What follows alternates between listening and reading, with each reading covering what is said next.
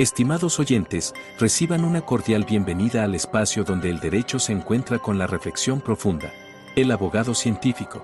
Este foro es nuestra dedicación a explorar las intersecciones entre las disciplinas jurídicas y el pensamiento crítico, ofreciendo un escenario para el diálogo intelectual y el desarrollo personal en el mundo del derecho. Acompaña a Andrés Arellano en este viaje de indagación y descubrimiento. Cada capítulo está diseñado para profundizar en cómo el razonamiento analítico influye y fortalece nuestras prácticas legales, desafiando las convenciones y fomentando un entorno de aprendizaje basado en la comprensión y el razonamiento lógico. El abogado científico se compromete a ser una ventana a la exploración de conceptos jurídicos a través de la lente de la metodología y filosofía científica, con un fuerte enfoque en el análisis crítico y la evidencia. Este enfoque nos permitirá abordar temas desde una perspectiva única, desentrañando las complejidades del derecho y promoviendo una práctica legal más reflexiva y fundamentada. Así, los invito a embarcarse en esta aventura de conocimiento, donde juntos exploraremos los principios que forman la esencia de la abogacía. Prepárense para un viaje hacia la comprensión profunda y el enriquecimiento intelectual. Bienvenidos a El Abogado Científico.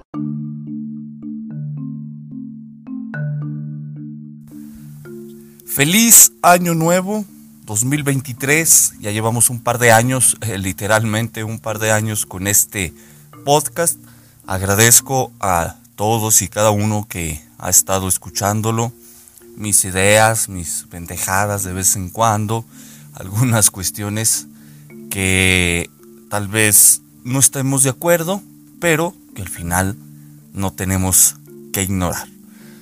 Aquí, ya saben, en este podcast le damos un sentido práctico, crítico, lógico al quehacer del abogado y buscando pues un grado de cientificidad en el quehacer como abogados. Los si los dogmáticos se creen científicos, ¿por qué nosotros no? Bien. El tema de hoy es sobre el auto de vinculación a proceso, o mejor dicho, la etapa de vinculación a proceso. Ya sabemos que esta tiene dos segmentos, el, donde que viene después de la formulación de imputación, esta aclaración o precisión técnica que pide el abogado y luego ya el, el argumento del fiscal donde enuncia su razonamiento, sus argumentos sobre el por qué el hecho puede estar acreditado, con base en ese tipo, porque hay la correspondencia bionívoca uno a uno entre los elementos del tipo y el hecho, y pues su, su énfasis respecto a la forma de valoración del dato de prueba y el impacto que tendría en, la, en el sentido de la resolución de vinculación a proceso, en términos así muy sucintos.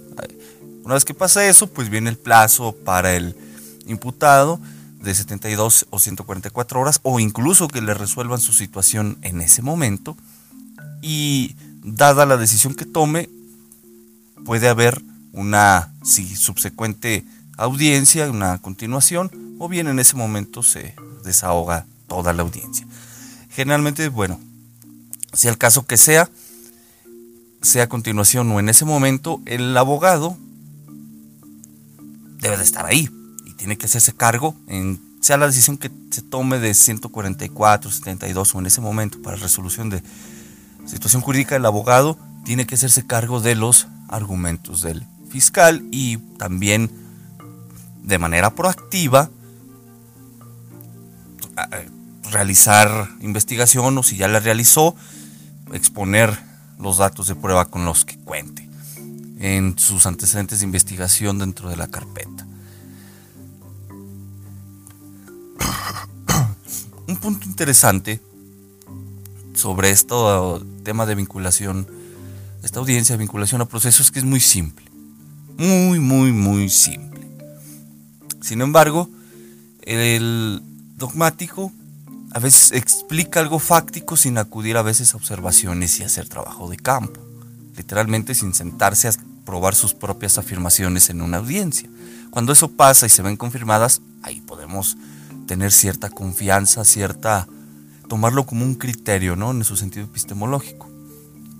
Y sabiendo que pues, eh, podemos aplicarlos. Pero cuando no es así, pues bueno, hay que dudar, ya saben, dudar, porque a diferencia, el abogado a diferencia del dogmático, este, nosotros observamos y tenemos una participación activa en el desarrollo de un proceso y también en un procedimiento, extendiéndonos hacia las apelaciones, y donde aplicamos realmente sobre casos reales, ideas, teorías y muchas otras cuestiones que ya se han explicado. En este sentido, esto es lo que pasa en esa audiencia de vinculación. Acudimos, sí, con bases teóricas, no se duda, las que han sido convencionalmente aceptadas, como la teoría del delito, teoría del tipo, eh, las teorías probatorias, bueno, esas todavía se están discutiendo cuál es como que el, en dónde se va a fijar la convención teórica para adoptarlas. Y algunas otras cosas, ¿no? como el estándar mínimo que rige en la vinculación, etc. Otras cosas que daré por supuestas por la vasta información que ya hay. Sin embargo, aquí vamos a centrarnos en que el, esa refutación que hace el abogado de los argumentos del fiscal y, los datos que ha enunciado, ha referido, mejor dicho, esa argumentación, pero también de una demostración propia de sus afirmaciones. Este, en esto radica el quehacer, el, el hacer ahí en esa audiencia, y en esto vamos a centrarnos.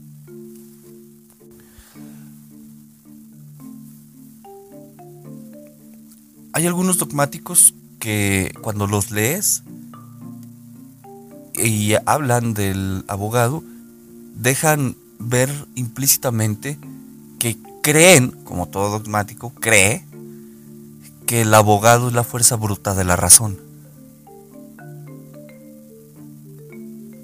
Porque se hacen las cosas a veces sin razonarlas, viendo a ver qué pasa y no previendo qué puede pasar actuar sobre algo en concreto. Y en ese sentido, ¿será así? ¿O será que esa participación activa en realidad puede dar sustento a algunos quehaceres del defensor y quitarle lo, lo, bruto en el sentido de no de hacer las cosas a, a la y se va, a ver qué pasa, el a ver si pega, el a ver si se da, o al no más porque mi cliente tiene derecho, por eso lo hice. Cuando en este en estas situaciones de hacer las cosas por hacer, pues ya sabemos que los resultados pueden ser negativos. Solo en algunos si hay apelaciones o amparos, pues si no hay suplencia la queja, ¿no? Así como que la suplencia no es otra cosa más que decirle al abogado, mira, voy a hacer tu trabajo porque tú no supiste, lo único que supiste hacer fue presentar la apelación o el amparo, pero no supiste argumentar a favor de tu cliente. Esa es la suplencia de la queja. En este orden de ideas, pues ahí te dejo esa reflexión. Vamos a ver, entrando en materia. El argumento del abogado en la vinculación a proceso, ya sea que se esté continuando la audiencia o se esté resolviendo en ese momento sin que haya plazo eh, de por medio, en fin. Vas a estar tú ahí argumentando.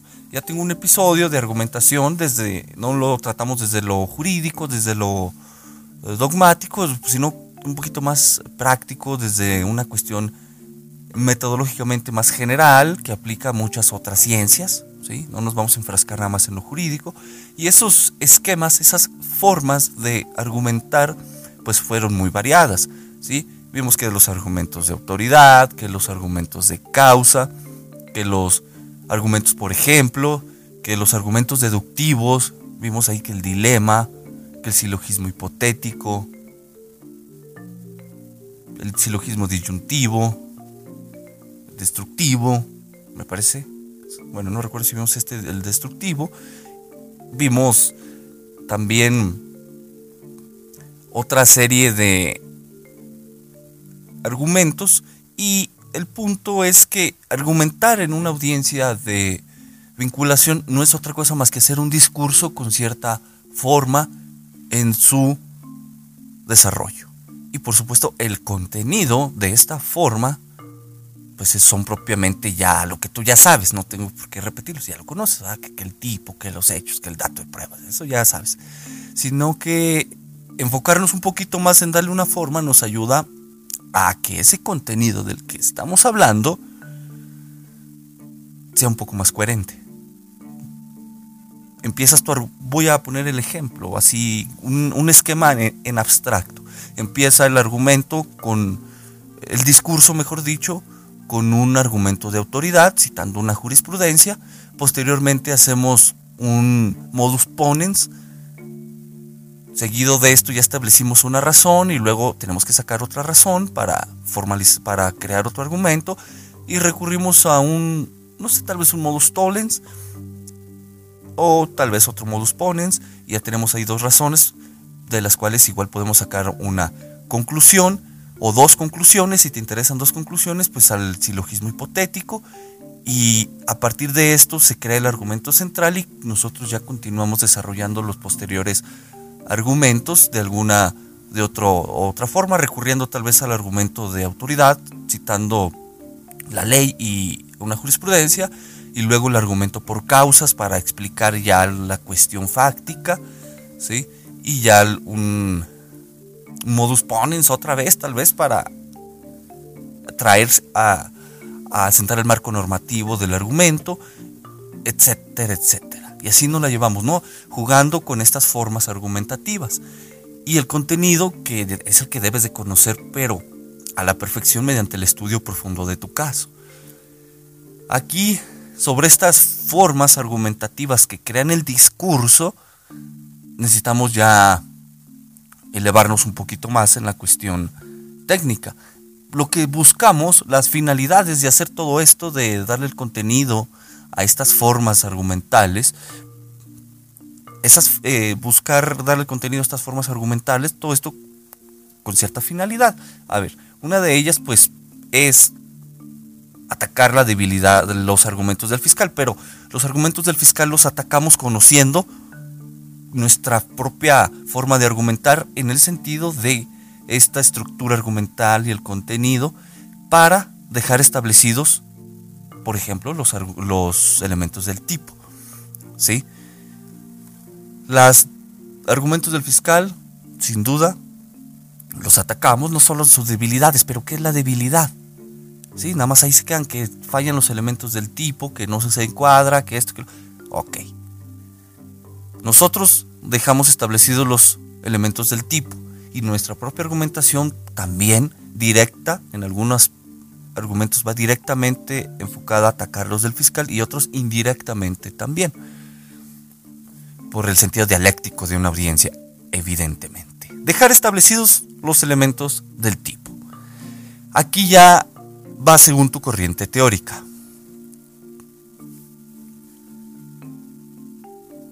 Los, desde el punto de vista lógico, ya sabemos que el tipo penal pues es una figura, una figura que fue establecida por el legislador para proteger determinados bienes jurídicos, simple y sencillamente.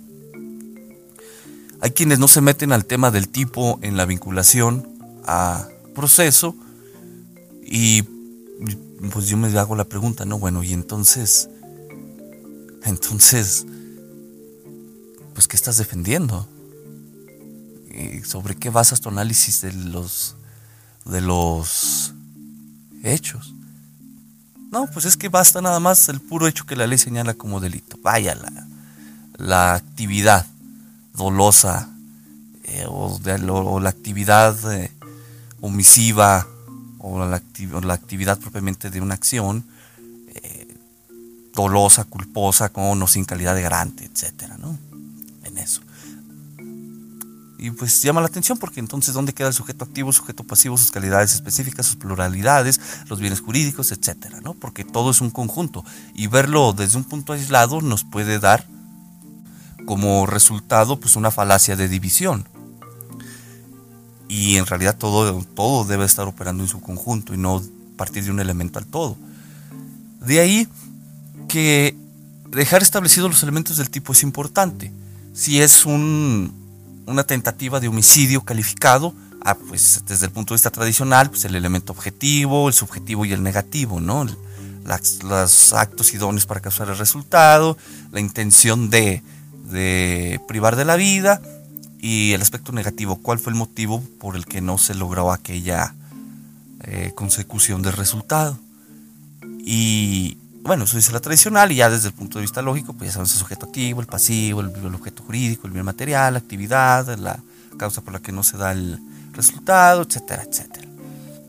Y estos hay que exponérselos al juez a través de un argumento que es de carácter descriptivo, evidentemente. Le describimos desde nuestro punto los elementos del tipo.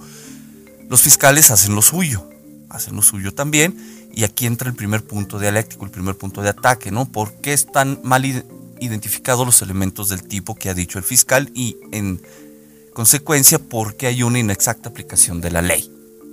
Y se violenta ya un derecho humano pero hay que hacer lo propio, porque si los que andamos mal somos nosotros en la identificación de los elementos del tipo, pues ahora nosotros somos los que estamos buscando una inexacta aplicación de la ley, y cuidado con eso. Ahora, una vez que mediante el argumento descriptivo dejamos establecidos los elementos del tipo de qué se trate, ahora sí viene el énfasis en el hecho que expuso el fiscal.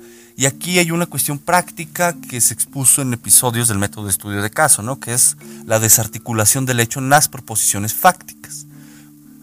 Al estar sentado ya en la vinculación a proceso, necesariamente ya requerimos como abogados saber cuántas proposiciones fácticas constituyen el hecho del fiscal.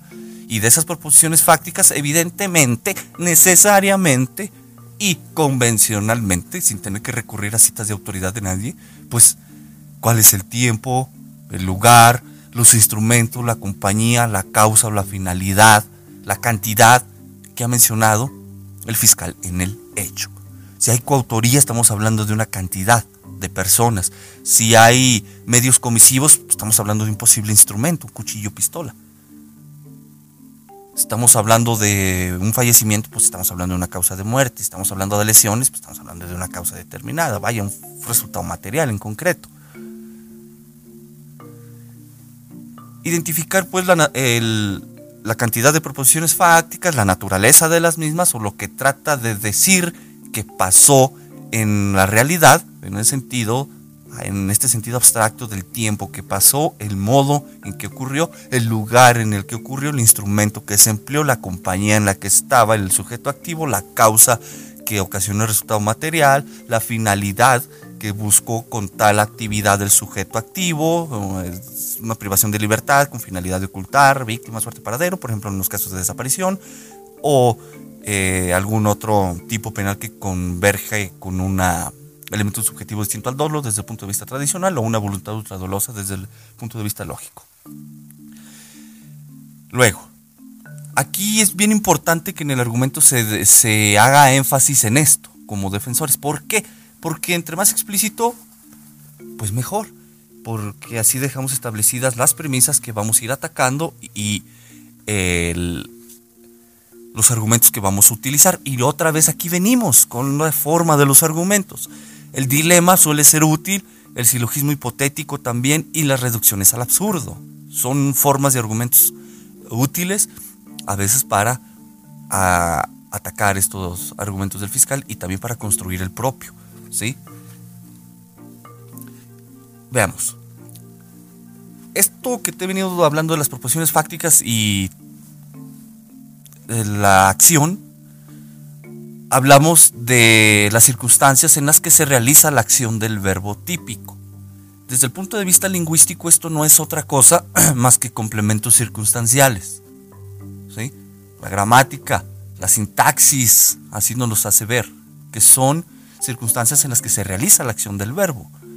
Y esto lo expresamos a través de complementos circunstanciales, que pueden ser de tipo adverbial, sintagmas preposicionales o prepositivos, sintagmas nominales o una oración.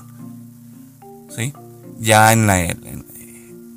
generalmente, bueno, no voy a generalizar, para no ser falaz, sino que empleando una de estas cuatro formas de expresión de las circunstancias en las que se realiza la acción del verbo típico, es que explicitas cada uno de estos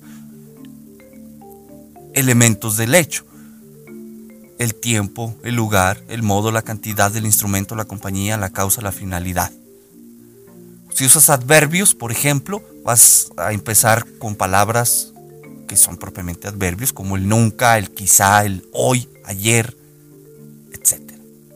Bueno, el etcétera no da, pero es para enfatizar que continúa esto. Usando estos tipos de adverbios. Ya los sintagmas preposicionales, bueno, ya son formas que utilizan las, las, el de, el con, a otro, en, por. Se utilizan ese tipo de palabras, ¿no? Y los sintagmas nominales, bueno, estos ya son más complejos porque ya son propiamente un enunciado. Y la oración, pues ya sabes, trae un sujeto y un predicado y su, o sus verbos. Esto desde el punto de vista lingüístico es útil porque si estás haciendo tu pauta o construcción argumentativa previo a la audiencia y quieres hablar de una circunstancia de relacionada con un instrumento, ah, pues entonces buscas uno de posiblemente un adverbio, ¿sí? Y ves cuál adverbio puede ayudarte a expresar esa idea de instrumento. Generalmente es con. Se utiliza el con. El sujeto activo con un cuchillo. Ah, aquí está introduciendo el instrumento o el sujeto pasivo con una pistola disparó. Ah, ahí está. Estamos eh, eh, mencionando argumentativamente un instrumento, pero también en sentido técnico, jurídico, un elemento del tipo que es el sujeto activo, haciendo esta, esta correspondencia biunívoca hacia evidentemente el quien se dice víctima y haciendo la relación no del tipo en concreto, sino ya de la propia actividad, ¿sí? No del tipo, todo el tipo, todos sus elementos, sino uno en concreto que es la propia actividad, la acción de que con, es decir, el instrumento, pistola, arma de fuego, se apuntó al, al cliente, por ejemplo. ¿Sí? Esto es lo que nos significa pues esa proposición. En suma, Enfatizar en los elementos del hecho que ha dicho el fiscal implica conocer la cantidad de proposiciones en las que está basándose el fiscal, cuál es la naturaleza de cada proposición y en el énfasis pues va evidentemente enfocado a, a refutarse.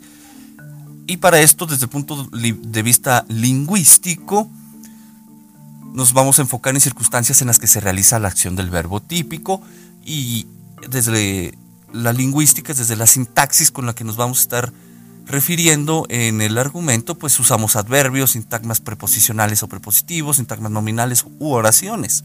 ¿sí? Se juega con esto de manera inconsciente, dada la naturaleza del lenguaje que ya la tenemos nosotros propiamente implícita nuestra forma de razonamiento. Luego, la practicidad para la construcción argumentativa, si es que se hacen pautas, es hacernos preguntas. Si queremos enfatizar en el modo, preguntémonos cómo. Si queremos enfatizar en el tiempo, expresemos la pregunta ¿cuándo? Si queremos hablar del lugar, pues preguntémonos dónde. Si queremos hablar de cantidad, preguntémonos cuánto. Si queremos hablar del instrumento, preguntémonos con qué. Si queremos hablar de una compañía, pues podemos preguntarnos ¿con quién? Si queremos hablar de causas, preguntémonos ¿por qué? Si buscamos hablar de finalidades, preguntémonos ¿para qué? Y estas preguntas nos van a hacer en consecuencia reflexionar y buscar detalles importantes en la carpeta de investigación en sus antecedentes para extraer datos de prueba y referirlos en, el, la audiencia, en su momento. Bien. Establecidos los elementos del tipo y el énfasis en el hecho, en estas circunstancias que lo constituyen para su respectiva refutación, viene ahora un tema bien importante, un poco más allá del uso de ciertas palabras para dejar explícita argumentativamente a través de determinada forma argumentativa estas ideas, viene más un poquito más allá que eso el tema de la valoración del dato de prueba.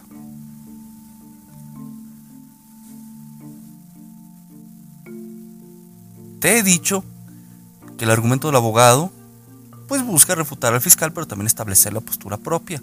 Y esto implica dejar establecidos los elementos del tipo y hacer su, su contradicción con los del fiscal, enfatizar las circunstancias de tiempo y hacer su contradicción con las del fiscal, usando, y aquí hablamos que hay que usar ciertas palabras, cierta forma argumentativa, y llegamos al punto de la valoración del dato de prueba, es el que vamos a hablar ahorita. La valoración del dato de prueba trae teóricamente temas muy interesantes. Hay muchos autores, no voy a citar a ninguno.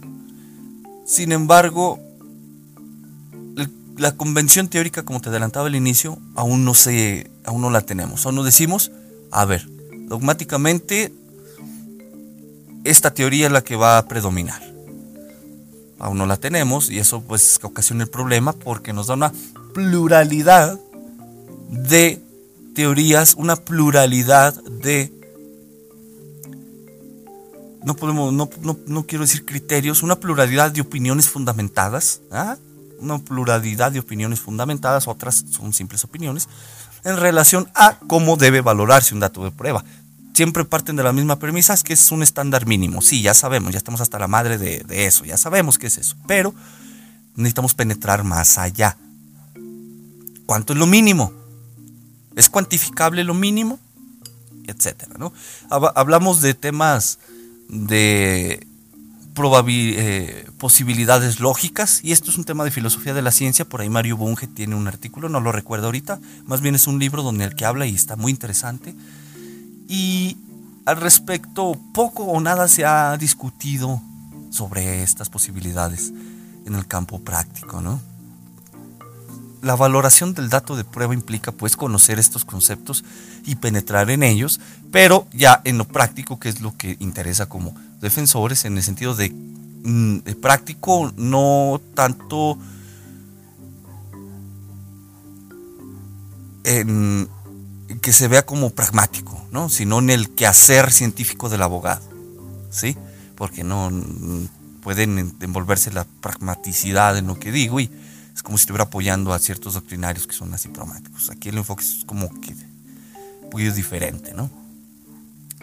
Ese punto de vista del quehacer científico del abogado, ya propiamente la audiencia, implica que la valoración del dato de prueba ¿Qué impacto tendrá en el sentido de la resolución de vinculación a proceso? Y fíjate esto que acabo de decir. La valoración del dato de prueba y su impacto en el sentido de eh, la resolución de vinculación a proceso. Esta parte, esta proposición, este argumento, mejor dicho, este argumento, al ser este conjunto de proposiciones, es el sentido técnico que observan las autoridades jurisdiccionales en apelaciones, amparos y a nivel eh, local, el, el juez.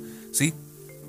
Esto es aquí en lo que, lo que, en lo que sostengo lo, práctico, lo que la autoridad necesita para resolver, en atención a aspectos técnicos. Esta es la practicidad a la que me refiero. Darle lo que necesita para resolver a favor de mis intereses. Esa es la, la, practicidad a la que me refiero, más que un poquito, un sentido diverso a la pragmaticidad aunque encuentra su intersección, no es propiamente el subconjunto al que me refiero, de la, la pragmaticidad. La valoración del dato de prueba implica, implica muchas cosas, pero aquí nos vamos a centrar en dos. En si ya se está observando que en un, en un posible juicio va a haber prueba directa, al haber testigos presenciales, al haber instrumentos, ¿sí? causas eh, perceptibles que ocasionaron el resultado material, o eh, también sujetos plenamente identificados, etcétera, ¿no? Estas pruebas directas, no nada más con testigos, sino también con instrumentos, con periciales, que basta hacer una deducción para tener por demostrado determinada proposición fáctica. ¿Sí? Si se está observando esto, bueno, ya sabemos que hay que tratar de demeritarlas, ¿verdad? Y se nos, como abogados se nos arroja una carga, les guste o no a las autoridades y les guste o no a los dogmáticos, se nos arroja una carga probatoria en el sentido de que hay que demostrar lo contrario a, la falta de utilidad y pertinencia, mejor dicho, la falta de utilidad y pertinencia de esas pruebas, pero no hacerlo argumentativamente porque es inútil, generalmente es inútil. Hay que traer otro experto del mismo calibre que el de la fiscalía. Y aquí entran las complejidades en los recursos, ¿no? en el diseño de la investigación que hacemos, los recursos a los que vamos a tener acceso. Y esto con las pruebas directas o datos de prueba pues directos tal vez, ¿no? Que ya nos permiten hacer deducciones directas y por otro lado está lo circunstancial, la famosa prueba indiciaria o circunstancial que muchos doctrinarios dogmáticos han renegado de eso, pero han renegado porque se les olvida que la metodología de investigación existe la convención mundial de que se pueden hacer inducciones. Hay quienes las niegan, ¿eh? Hay quienes niegan la posibilidad de hacer inducciones y dan sus argumentos. Bueno, ya veremos si el tiempo les da la razón. De momento yo no, pero ya veremos si, el tiempo se, se las da. Al final dada la practicidad de esto y nos guste o no el sometimiento que tiene al Estado hacia el abogado en el sentido de que tiene que acatar sus posturas y sus criterios, pues bueno, ellos dicen que existe la prueba circunstancial y por tanto nosotros como abogados y como nos pagan para defender gente tenemos que utilizar esos criterios también en contra de la propia autoridad. En este sentido, el conocer bien la constitución de una prueba circunstancial nos puede ayudar a restablecer argumentos, en este caso ayudan mucho los dilemas y los silogismos hipotéticos, nos ayudan mucho las reducciones al absurdo también, y los modus ponens también son útiles, y los, mejor dicho, los modus tollens, los modus tollens también son útiles, y la estrella aquí, el argumento estrella es el argumento de causas, porque A no necesariamente causa B, sino que A puede estar correlacionado con B y ser o bien el resultado o bien eh, efectos eh, causas de otro efecto, ¿no? Y aquí esto es lo importante de dominar ese argumento eh, de causas. Porque en la prueba circunstancial, en términos sucintos, hay que establecer hechos, ¿sí? Hechos demostrados y a través de ellos, mediante razonamientos o inferencias lógicas, ¿cuáles inferencias lógicas? Pues ya te he dicho, ¿no? Una serie, mediante los argumentos, eh, deductivos generalmente, ¿sí? por el rigor que tienen en su construcción, hacer inferencias, hacer deducciones también de, a partir de los hechos, la norma, aquí el famoso silogismo que ya conoces, y ver si las conclusiones son lógicas, son ontológicamente posibles o son extraordinarias. Porque si, acuérdate, lo, lo ordinario se presume, lo extraordinario se demuestra. Y esta prueba circunstancial nos obliga a hacer este tipo de reflexiones porque a veces vas, se puede ir a audiencia de vinculación, dices no hay prueba directa, no hay testigos y tómala, que sale tu cliente con una vinculación. Y ahí estás diciendo que por qué es que no hay prueba directa, que el juez está razonando mal y que no sé qué tantas chingaderas. Cuando se simplemente se está pasando por alto que hubo una forma de valoración indiciaria o inductiva a mí me gusta más llamarla inductiva. No hay pruebas directas, no hay testigos presenciales, pero de los hechos establecidos pueden hacerse estas inducciones. ¿Sí? Ir de lo conocido a lo desconocido. Y cuando se tramitan apelaciones y amparos impacta, porque siempre se ataca la prueba, la inexistencia de prueba directa y se dejan pasar por alto la construcción de la prueba circunstancial y toman, no te amparan o se confirma la, el auto de vinculación. Entonces, al estar sentado ya hay que identificar si hay pruebas directas o va a ser prueba indiciaria. Te pongo el ejemplo. En las desapariciones forzadas, en su mayoría vas a encontrar pruebas circunstanciales, ¿sí? Un caso que tomes de desaparición forzada o desaparición cometida por particulares va a implicar necesariamente que domines la forma de valoración del dato de prueba mediante la inducción. Tienes que dominar eso. ¿Sí? Esto es relevante. Ya están quienes Tarufo y eh, Ferrer, Jordi Ferrer, no sé cuántos más. Bueno, sí sé, pero no los quiero citar. Son los más conocidos que se enfocan mucho en la valoración y de ahí, pues bueno, la, Suprema Corte de Justicia de la Nación hace algunas citas para establecer algunas ideas. ¿eh? No toma su sistema teórico para valoración, pero toma algunas ideas eh, para establecer ellos su propia forma de valoración. Entonces, hay dos formas, eh, podríamos decir, con cierto temor a equivocarme, que hay dos formas de valoración, la de los dogmáticos y la de la autoridad. Así de sencillo. Si acudes a la de los dogmáticos, pues ahí te vas a estar, eh, vas a creer en que ellos dicen la verdad y cuando te topas con la resolución de la autoridad, pues toma, todo lo contrario. Por tanto, si acudes a la, de autoridad, pues vas a estar hablando en su propio sistema teórico y va a tener un impacto en, la, en tu quehacer práctico. Hubo, no recuerdo el amparo directo en revisión, pero hubo un abogado que aplicó el sistema de valoración probatoria de Jordi Ferrer y la autoridad le respondió. Ya es que son bien astutas las autoridades, bien, bien astutas. Le respondió, si bien es cierto, palabras más, palabras menos, es una paráfrasis, que si bien es cierto, el dogmático Ferrer tiene reputación en el campo científico del derecho, lo cierto es que no podemos acatar su sistema teórico, su forma de valoración, porque entonces estaríamos volviendo a una forma de valoración de la prueba tasada. ¿Y dónde queda entonces la libertad de valoración probatoria? Y tómala. Le mató el, el argumento central a este abogado, a este quejoso. Y reflexionando, pues tiene sentido, ¿no? Si la forma de valoración es libre, ¿por qué reducirme, por qué acotarme a un sistema teórico de un dogmático? Bien.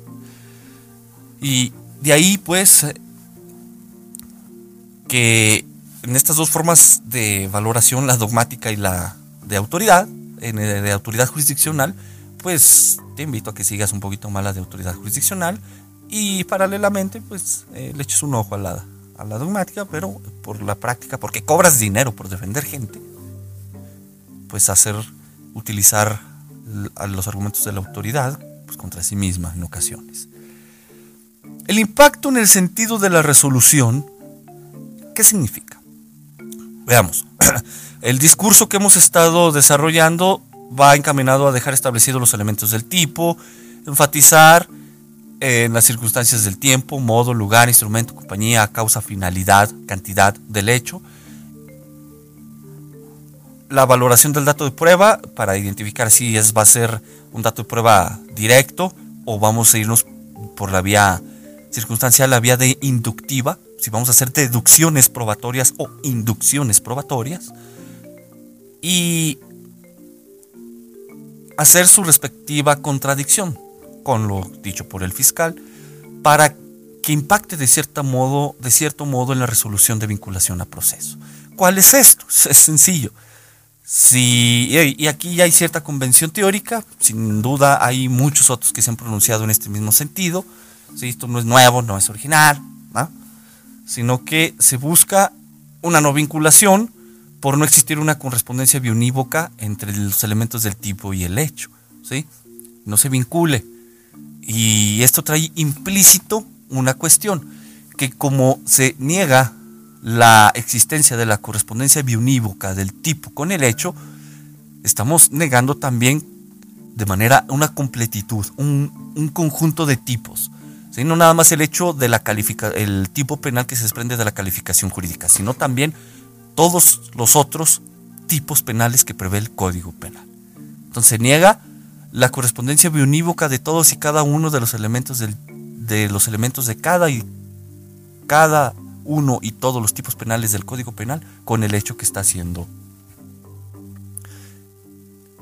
por el que fue imputado y se pretende vincular a proceso. ¿Sí? Entonces se niega una totalidad con, esta, con este impacto que se busca, una no vinculación por no existir una correspondencia bionívoca en el tipo y el hecho. Esto es, ataca la totalidad, no corresponde ni con este tipo ni con ningún otro, porque el hecho posiblemente no es delito. ¿Sí? De aquí se desprende esta afirmación porque el hecho no es constitutivo de delito. Porque si el hecho no se corresponde unívocamente con el tipo penal de la calificación jurídica, el hecho por sí es puede ser un hecho típico y por tanto puede ser una calificación jurídica diferente. ¿Sí? En otras palabras, una no vinculación por no existir una correspondencia bionívoca en tipo y hecho implica necesariamente que el hecho no es el hecho no es típico, el hecho imputado no es típico, ¿sí? No puede estar revestido de una actividad descrita en el tipo, una conducta desvalorada que atacó determinado bien jurídico. No podemos hablar de, de eso en el hecho y por tanto, pues, la inexistencia de la correspondencia. Subsumirlo, pues, en el tipo, darle esa, a través de reglas de correspondencia lógicas, la famosa tipicidad, ¿no? Y cuando sí lo es, pues puede darse una calificación jurídica diferente. Y esto implícitamente conlleva a que el abogado necesariamente proponga, proponga el tipo en el que debería estar eh, clasificado ese hecho. Y aquí otra vez nace la obligación de dejar establecidos los elementos del tipo en el que se dice puede existir la correspondencia bionívoca con el hecho. Y hacer esta correspondencia bionívoca con los elementos del tipo con el hecho a través de las proposiciones, ¿no? Literalmente haces como que una ah, haces como una propones una calificación jurídica y a su vez, si, si, lo haces, pues estás haciendo como que una, un análogo a una imputación a tu propio cliente, ¿no? Porque, porque estás diciendo eh, específicamente eh, cómo se desprende el sujeto activo de la proposición fáctica y de los datos de prueba, el sujeto pasivo, el objeto material, el bien jurídico, el deber jurídico, la actividad, ¿sí? si es eh, si es una actividad de, acción, de omisión, si hay calidad de garante, si hay resultado material, si hay resultado formal, eh, si hay circunstancias o referencias de tiempo, modo, lugar, eh, la violación al deber jurídico, etcétera. Vaya, los elementos objetivos, normativos o subjetivos del tipo según tu teoría eh, o la teoría del delito tradicional. Y esto, bueno, pues es que hacer técnico, aunque tiene un impacto en el cliente, porque va a sentir que en vez de ayudarlo, lo quieres hundir. Yo no hago esto, yo nada más dejo establecidos los elementos del tipo y ya. Porque pasa esto, ¿no? Que el cliente luego en privado te reprocha, porque sentía que lo estabas atacando.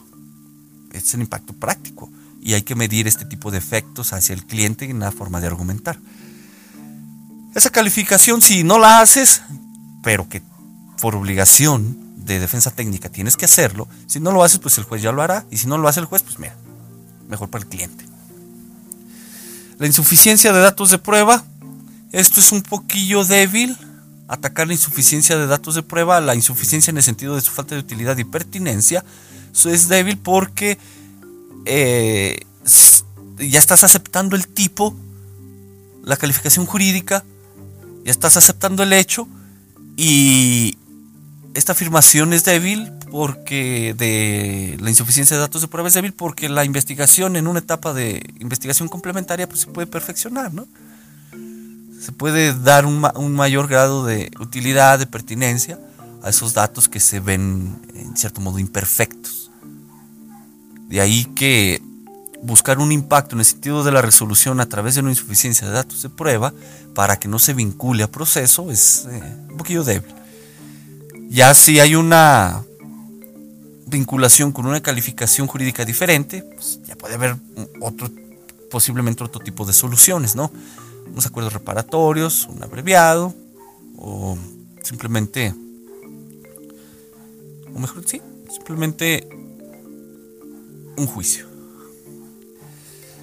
Así, a grosso modo, esta etapa desde el punto de vista del abogado, la etapa de vinculación a proceso, ya luego le sigue lo que es la eh, el auto de vinculación a proceso o no vinculación, ya hablaremos en, el, en otro episodio, pues igual cómo estudiarlo, ¿no? Cómo ir analizando argumentos, trataré de hacerlo con un, ejemplo real, con argumentos de, de un órgano jurisdiccional real, y tratar de identificar la forma de los argumentos y luego cómo atacarlos, si se va a hacer apelación o amparo, porque también es interesante, ya que algunos abogados se atreven a decir que no es necesario una apelación o un amparo, dicen que para qué.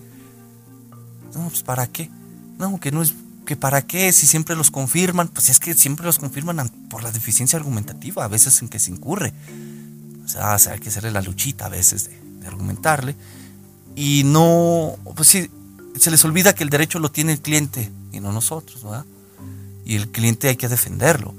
Ya, no, es que la estrategia indica que no lo haga. Bueno, y el derecho, ¿qué, ¿qué pesa más? ¿El derecho o la estrategia, no? ¿Dónde queda balanceado el derecho en la estrategia que dices estás aplicando porque te dijeron en un curso que así lo hicieras? Cuando el caso tú lo conoces y tú lo has estudiado, ¿no? Y otras muchas cosas críticas que podríamos sacar no, la regla no siempre es apelar o irse a un amparo, sino ponderarlo en atención a los aspectos técnicos que se identifiquen en el auto de vinculación a proceso. ¿sí? Decisiones técnicas objetivas. Ya lo veremos más profundo en, el, en otro episodio. Hasta aquí el día de hoy. Si te es de utilidad a todo dar, pudieron habérseme pasado muchas otras cosas, muchos otros temas, pero pues es un, una un pequeño resumen, ¿no? una síntesis desde el punto de vista de, observaciones empíricas y participaciones activas eh, que he tenido en audiencias de vinculación. Podrías catalogarlo de subjetivo, lo que sea, pero al final de cuentas viene de aspectos empíricos. Y nos escuchamos en el siguiente episodio. Feliz año nuevo. Hasta luego.